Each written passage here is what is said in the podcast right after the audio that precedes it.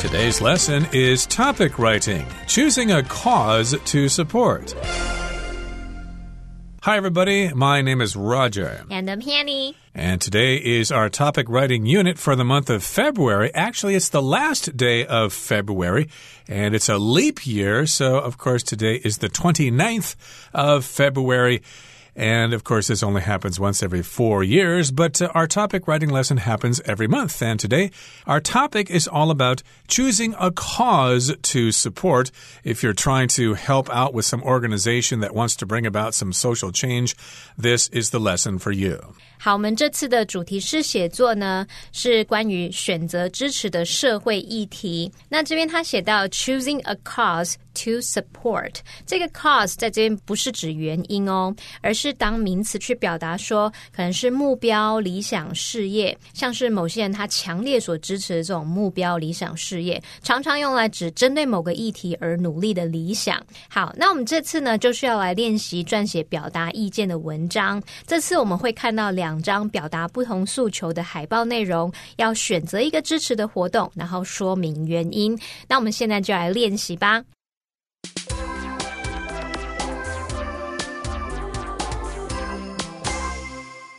好，那我们会看到两张海报，它会出现在不同的游行活动当中。我们就要依照海报上面内容来想想看，这个游行的诉求是什么。那我们去思考对哪一个议题比较感兴趣，还有原因，到底为什么你会支持呢？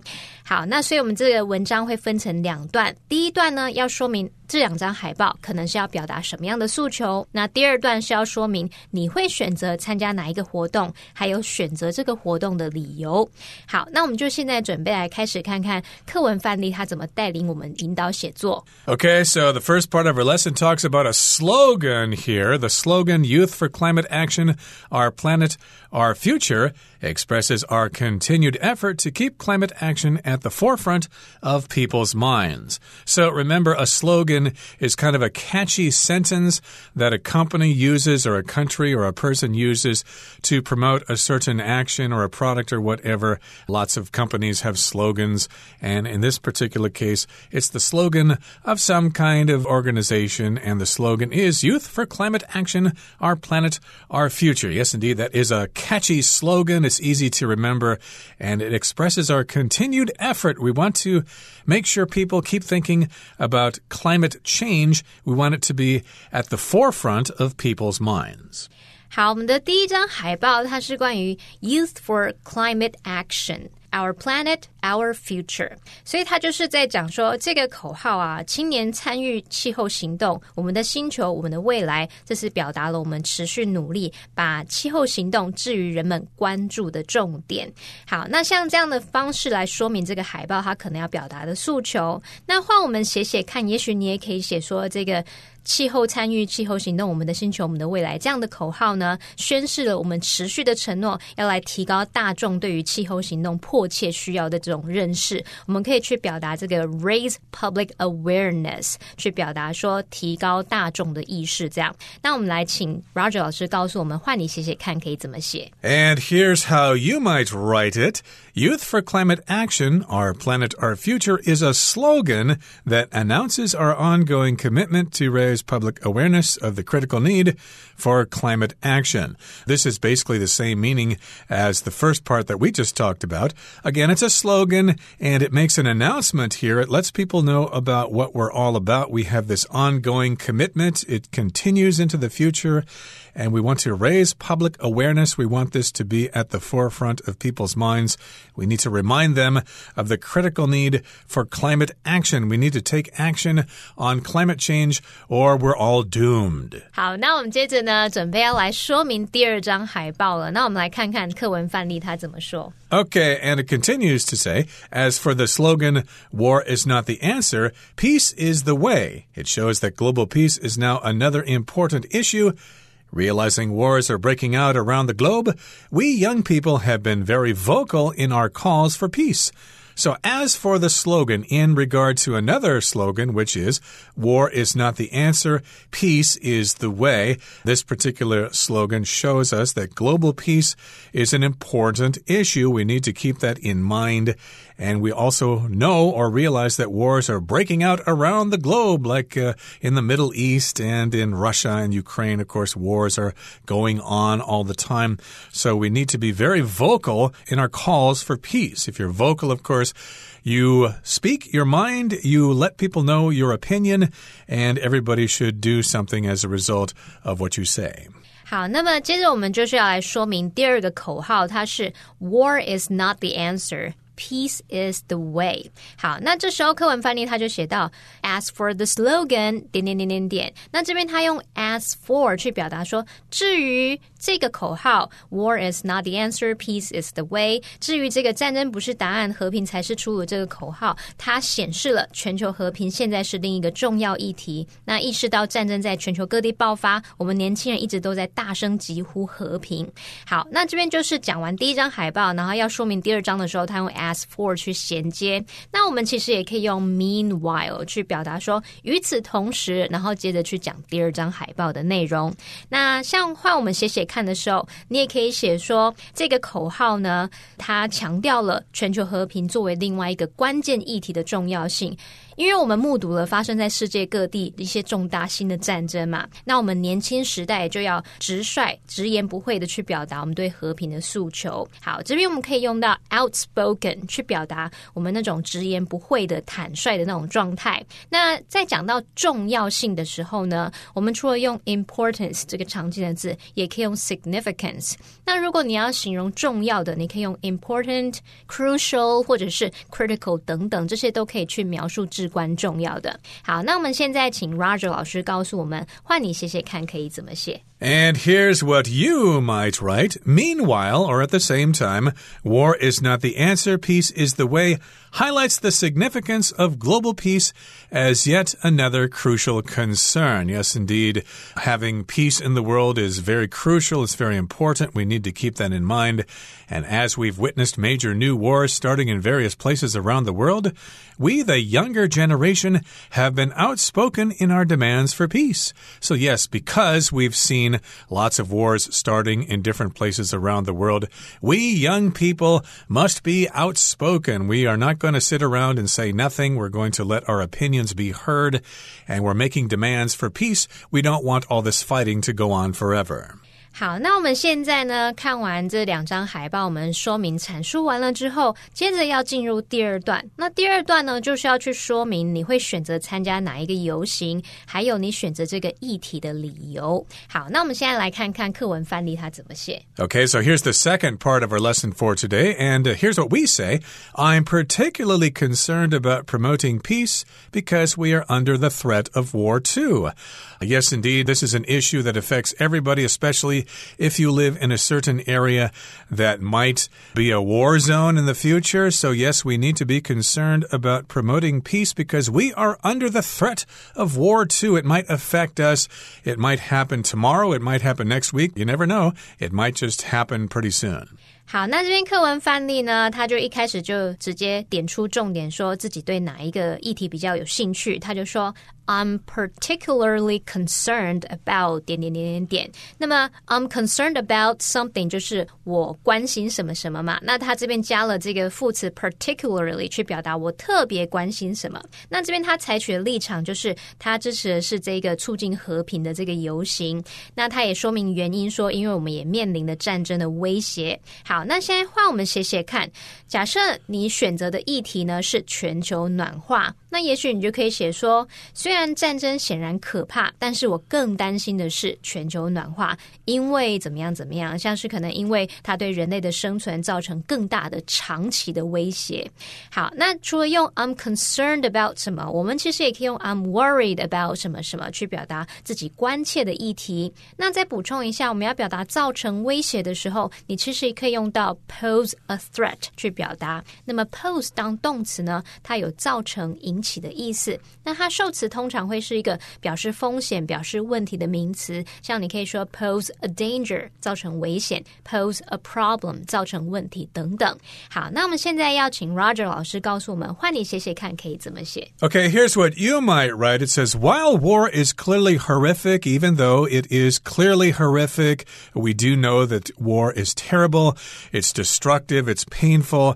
There's a lot of pain and suffering and death and destruction. Christian this is true, but I'm even more worried about global warming because I think it poses an even greater long term threat to humanity's existence. So, yes, wars are terrible, but you know, they don't last forever. They get over with in a couple of years, and everybody who died is buried, and we move on, we get on with our lives. But global warming is more critical, it's more terrible because it has a long term threat to society. It's going to go on for years and years and years. It's not like a war which gets over in a relatively short time. It poses a threat to humanity's existence. We all might become extinct just like the dinosaurs. 好，那我们接着呢，就要来说明原因了嘛。那刚刚课文范例他采取的是他要参加这个促进和平的这个游行，他对这个议题比较有兴趣。那我们来看看他怎么说明原因。Now here it says recent years have seen horrible losses of life in different places. And I think it's important that we remind people there are alternatives to war. So, recent years or in recent times, we've seen horrible losses of life in different places around the world as a result of these wars. So, therefore, I think it's important that everybody be reminded that there are other choices to war. We have alternatives. We can have peace talks and things like that, or we can change our opinions, not be so stubborn, and then we won't want to go out and kill people. And that's why I'd be willing to join peace marches if given the opportunity. So, here our writer is saying saying that one possible solution to having wars is to join these peace marches, let people know that peace is the way and that uh, war is not the answer, and therefore we can make a contribution to society by joining those peace marches. 好，那我们来看看课文范例，他选择这个促进和平游行，他所说明的原因，他就提到说，近年来在不同地区发生可怕的生命损失。那他写说，我认为我们提醒人们有替代战争的方法，就是战争的替代方法，将是很重要的。这就是为什么如果有机会。会愿意参加和平游行。好，那这边他在说明原因的时候，可以用到 That's why 主词加动词这样的句型去表达，这就是为什么怎么样怎么样。好，那这时候 why 主词加动词这个名词子句呢，就是当主词补语用。所以 That's why 点点点，那就是为什么，这就是什么什么的原因。那换你写写看呢？如果我们是回到刚刚那个气候变迁游行的这个诉求呢，也许我们可以写说，在最近几年气候变迁。的后果变得越来越明显，我们可以看到一些极端气候事件啊、旱灾啊什么等等的。那我们就看到它造成的损失越来越大。这就是为什么我一直尽我所能来帮忙解决问题，像是从减少塑胶使用到尽可能去搭乘大众运输等等。那我们现在如果要讲说什么东西越来越明显，什么东西越来越严重，我们其实可以用到 increasingly 这个副词，或者是你可以用 more and more，他们都可以表达。答出越来越怎么样的语义。好，那我们接着请 Roger 老师告诉我们，换你写写看，可以怎么写？And here's what you might write. In recent years, especially or in particular, the consequences of climate change have become increasingly clear and increasingly damaging. So we've got these consequences of climate change, the results of things that are going on. And that's why I've been doing whatever I can to help address the problem. I can do whatever I can to help handle this problem to reduce the effects of climate change. And I have a range of things I'm doing here from reducing my plastic use to using public transportation whenever possible. These are things that I'm doing to make my contribution, and hopefully that will bring about some change concerning climate change. 好，那我们现在就要来帮我们文章的第二段要做结论喽，也就是要针对我们所选的议题去做结论。好，那现在我们就回到课文范例，他是对和平游行这个议题感到兴趣。那我们来看看他怎么做结论的。 Okay, it goes on to say while these demonstrations may not end wars immediately, they do show that the next generation doesn't want to make the same mistakes our elders have made. A peaceful world is not only possible, but necessary. So it is true that these peace marches or demonstrations may not end wars right away, but they do let the next generation know that they shouldn't make the same mistakes that their elders have made. They don't want to repeat the mistakes of the past. Of course, if we don't remember the past, we're condemned to repeat it. And a peaceful world is not only possible, but necessary. We do need to have a peaceful world or again, we're all in big trouble. 好，这边他提到说，虽然这些示威游行可能不会立即结束战争，但他们确实表明下一代不想犯我们前辈所犯的同样错误。一个和平的世界不仅是可能的，而且是必要的。所以这边就再度强调了这种和平示威游行的重要性，它所代表的意义。这样子，好，那换我们写写看，我们就要回到刚刚那个全球暖化议题的游行喽。所以呢，也许我们可以写说，像刚刚有提到这种减少塑胶。使用啊，搭乘大众运输，这些是我们个人的行为嘛？那也许读者看起来会觉得，你一个人做这样有用吗？才一个人的力量，诶，那你就可以从这一点针对去出发，说虽然这些个人行动显然不足以阻止气候变迁，但是如果有足够多的人来做出类似的努力，人类就可以集体对这个问题产生真正的影响了。那这可能是我们逃过气候灾难的唯一途径。好，那我们补充一下哦，刚刚。再讲到个人行动，你可以用到 individual actions。那相对的，你可以用 collective actions 去表达集体行动。那么 collective 就是在 collect 后面加上 i v e，这个形容词是形容集体的、共同的。那它的副词就是 collectively。那我们接着就请 Roger 老师告诉我们，这个换你写写看，我们这个结论可以怎么写？Here's what you might write. Although these individual actions are obviously not enough by themselves to stop climate change, humanity could collectively have a real impact on the problem if enough people make similar efforts. And that might be our only way to escape a climate disaster. So, yes, indeed, it is true that working as a single person, as an individual, may not be enough to save the world. Everybody, humanity, all human beings could work together. They could do this collectively to have a real effect on or to have a real impact on this problem. And we need to have enough people to do the same thing, to make similar efforts. And this perhaps is the only way that we can escape climate disaster. So we all need to join hands and work together to save the world. 好，那我们接着就要进入第二部分，来看看我们的写作范例，our sample essay。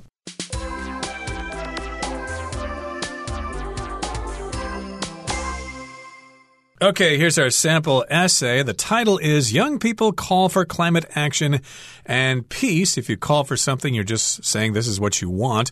And as young people, we're becoming more aware of global issues and we are more passionate about standing up for causes that matter to us. We're passionate, we have strong feelings about this. The slogan, Youth for Climate Action, Our Planet, Our Future, expresses our continued effort to keep climate action at the forefront of people's minds. Again, their slogan is Youth for Climate Action, Our Planet, Our Future. That is a catchy phrase. And we want to make sure everybody's thinking about climate change. We want them to be reminded of this problem. And even though politicians talk a lot about protecting the environment, action is often lacking. Yes, indeed, actions speak louder than words. So we do need to do something, and our politicians need to do something. They shouldn't just be talking.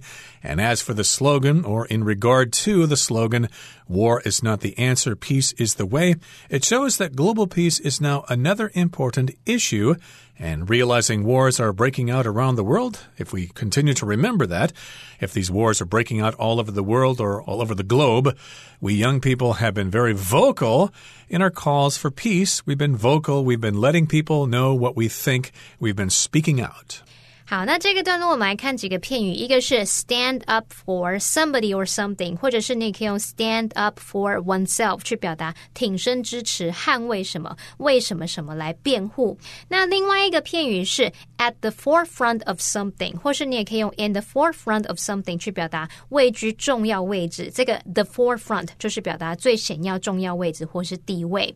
那刚刚老师有提到这个 actions speak louder than words，就是行动胜于言语。就像我们说的“坐而言不如起而行”的意思。那我们接着来看第二个段落。And here's the next section. It says, I'm particularly concerned about promoting peace because we are under the threat of war too. So, yes, I am particularly or especially concerned about bringing about peace because we are under the threat of war. Recent years have seen horrible losses of life in different places, and I think it's important that we remind people there are alternatives to war. Indeed, lots of people have died because of these wars, and we need to remember that there are other choices, there are alternatives to war, and that's why I'd be willing to join peace marches or demonstrations if given the opportunity. And while these demonstrations may not end wars immediately, they do show that the next generation doesn't want to make the same mistakes our elders have made.